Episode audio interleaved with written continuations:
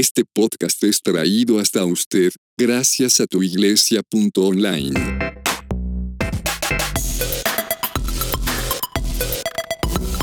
Preguntas difíciles acerca de Dios con Pablo Mora. Hola, mi nombre es Pablo Mora. Bienvenido a Preguntas difíciles acerca de Dios, en donde ninguna pregunta es tonta y toda pregunta será abordada desde una perspectiva teológica, histórica, científica, arqueológica o filosófica.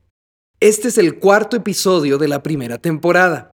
Recuerda que si quieres hacer una pregunta lo puedes hacer enviando un correo electrónico a yo pregunto preguntas difíciles acerca de Dios.com. Yo pregunto preguntas difíciles acerca de Dios.com. ¿Y qué envías en este correo electrónico? Envías un video haciendo tu pregunta. Es importante que el ambiente donde estés haciendo este video no tenga mucho ruido de fondo. Así tu pregunta podrá ser parte de uno de nuestros próximos episodios. El video debe incluir tu nombre, tu país y tu ciudad. Ejemplo, hola, soy Pablo Mora, soy de San José, Costa Rica y mi pregunta es... Este episodio es patrocinado por tuiglesia.online, www.tuiglesia.online. La pregunta de hoy es, ¿cómo puede un Dios de amor enviar a personas al infierno? Esta pregunta nos llegó a través de un chat en línea, en donde nos preguntaban directamente, si se supone que Dios es un Dios de amor, ¿cómo es que puede enviar personas al infierno? Empecemos primero analizando la pregunta y desarmándola. Primeramente tenemos que entender las presunciones ya implícitas en la pregunta. Primero, se asume que Dios es amor. Segundo, se asume que existe un infierno y por lo tanto un cielo. Tercero, se asume que hay personas que van para el infierno. Cuarto, se asume que este Dios tiene el suficiente poder para definir la eternidad de las personas. Y quinto, se asume la incondicionalidad del amor de Dios. También hay que entender que esta pregunta no tiene implicaciones arqueológicas ni científicas. Su mayor enfoque es histórico, teológico y filosófico. ¿Por qué? En la antigua Grecia, el Tártarus era el profundo abismo usado como calabozo de tormento y sufrimiento para los malvados y además como prisión para los titanes. Muchos confunden el Tártarus griego con el inframundo, pero el inframundo era un lugar donde se desarrollaba la vida y la muerte después de la muerte. Tanto el cielo como el infierno se encontraban en el inframundo. En los libros de Job y de Eclesiastés se presenta al Seol como aquel lugar donde todos los muertos llegan, sin importar su posición social o si eran buenos o malos. Según el Talmud, cuando el alma muere y es verdaderamente justa, esta alma asciende al jardín de Edén. Y si el alma no era justa, entonces desciende a un lugar de castigo y o purificación generalmente referida como el Heinom, pero en otras referencias bíblicas se menciona el Seol como un lugar oscuro y profundo. En la teología cristiana, el Hades es el lugar donde aquellos que no fueron encontrados justos van antes del juicio final, y el infierno es el lugar donde van después del juicio final. Históricamente se sabe que el infierno se ha considerado un lugar de tormento. Esto debido a las descripciones del mismo en diferentes culturas y religiones a lo largo de la historia. Pero ahora sí, Desarmemos la pregunta. Primero, ¿cómo? Recordemos que cómo es un término comparativo de igualdad. Incluso se usa cuando se contraponen cosas. Por lo tanto, esta pregunta asume que existe una igualdad o una contraposición en lo que viene a continuación en la pregunta. También recuerden que la ciencia y la historia responden los cómo de las cosas. La teología y la filosofía, el por qué. Por lo tanto, esta pregunta está mal planteada al buscar una respuesta teológica y filosófica con una pregunta dirigida a la ciencia y a la historia. Segundo, puede. Aquí se asume que la persona o el sujeto del que estamos hablando tiene la capacidad de hacer o no hacer. Tiene el poder y la autoridad para actuar o dejar de actuar. Tercero, un Dios de amor.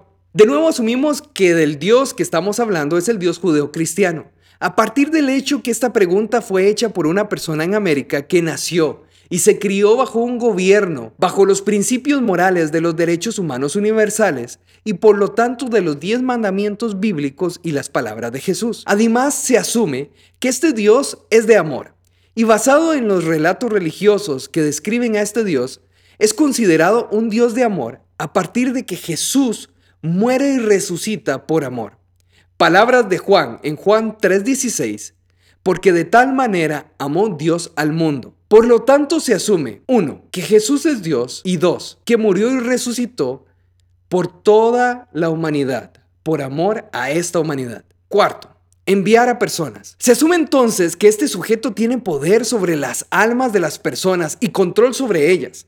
Por lo tanto, él puede enviar a estas almas a algún lugar. Quinto, al infierno. Se asume, según la cultura popular y conocimientos históricos y religiosos, que el infierno es un terrible lugar de sufrimiento y tormento. Entonces la pregunta, lo que realmente dice es, ¿cómo es que el Dios judeo cristiano, que se manifestó en este mundo a través de Jesucristo, muriendo y resucitando por amor a la humanidad y tiene el poder sobre toda alma que existe, decide aún así enviar personas a un lugar de tormento y sufrimiento eterno. Ahora, entendamos el infierno desde la perspectiva de Jesús. Jesús mismo lo explicó.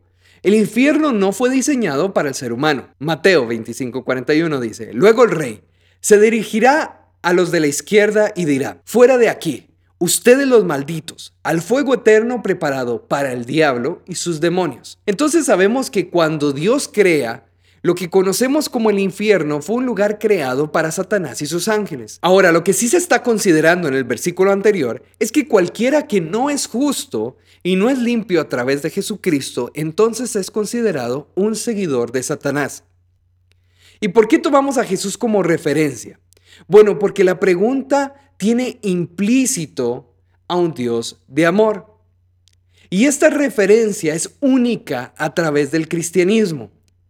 No existe ninguna otra religión que presente un Dios de amor, un Dios que ama a las personas y se interesa por ellos.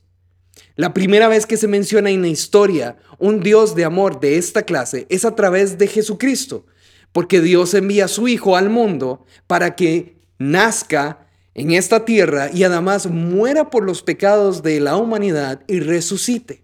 Es aquí donde se considera por primera vez en la historia a un Dios de amor. El cristianismo es la única religión que presenta a un Dios de amor que busca una relación cercana y personal con el ser humano. Ahora, algo que se nos olvida son los límites del amor. Aun cuando el amor es incondicional, está delimitado por límites. Y si estos límites se violan o transgreden, entonces deja de ser amor. A esto se conoce como los límites de la incondicionalidad. Por así decirlo, cualquier cosa, sentimiento o decisión incondicional siempre va a estar limitada, no condicionada, pero limitada. Les doy un ejemplo para que sea mucho más fácil de entender. Yo amo a mi hermano incondicionalmente y daría la vida por él de ser necesario. Ahora, mi amor por él es incondicional, pero está limitado en su decisión. Yo lo amo a él incondicionalmente como a mi hermano. Y para que ese amor incondicional de hermano se dé, él tiene que aceptar que es mi hermano y vivir bajo el paraguas de ese amor incondicional. Pero digamos que un día él decide que ya no quiere verme como su hermano a pesar de que mi amor es incondicional por él como hermano, y ese amor sigue ahí latente, él decidió salirse del paraguas del amor incondicional de hermano. Y aun cuando mi amor sigue vivo y es incondicional y eterno por él, él ya no es parte de este amor por decisión personal. Y esa es la belleza del amor incondicional. No te detiene a tomar tus propias decisiones, pero sí te marca límites. Al final, el amado incondicionalmente hace lo que quiere, pero toda decisión tiene una consecuencia, sea buena o sea mala. Y justamente aquí es donde muchas veces el cristianismo ha fallado en dar una descripción completa de un Dios de amor.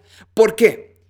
Porque nos encanta la parte de un Dios de amor incondicional, pero como que no nos gusta mucho la parte de un Dios que ha puesto límites. Entonces hemos fallado en dar la descripción completa de Dios y por lo tanto las personas han creado una imagen errónea e irreal de Dios. Dios amó al mundo tanto que entregó a su Hijo y ese es un amor incondicional, entregarlo todo por amor.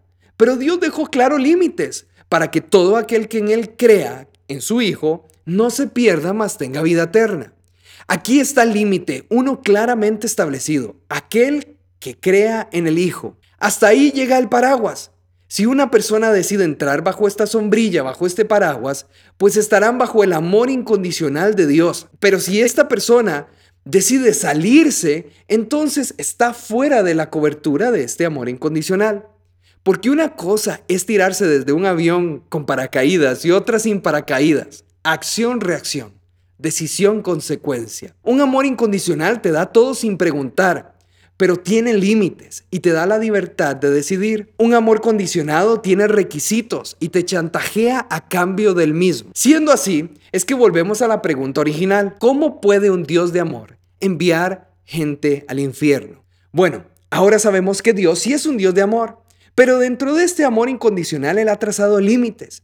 Y uno de estos límites es el libre albedrío, la capacidad de escoger. Y como todo poder de decisión tiene siempre consecuencias, sean las consecuencias esperadas o no, pero al final consecuencias. Dios nos invita a estar en una relación diaria y eterna con Él, a través de creer en Jesucristo su Hijo que murió y resucitó. Ahora, nosotros decidimos, gracias al libre albedrío, si queremos o no esta comunión. En tal caso existen dos destinos finales para toda alma o ser espiritual. Uno es un lugar de paz y descanso y el otro es un lugar de tormento eterno. En el principio Dios creó el cielo, por así llamarlo, para las almas de los seres humanos y creó el infierno para Satanás y sus ángeles. Para poder tener la libertad de escoger tienes que tener siempre más de una opción.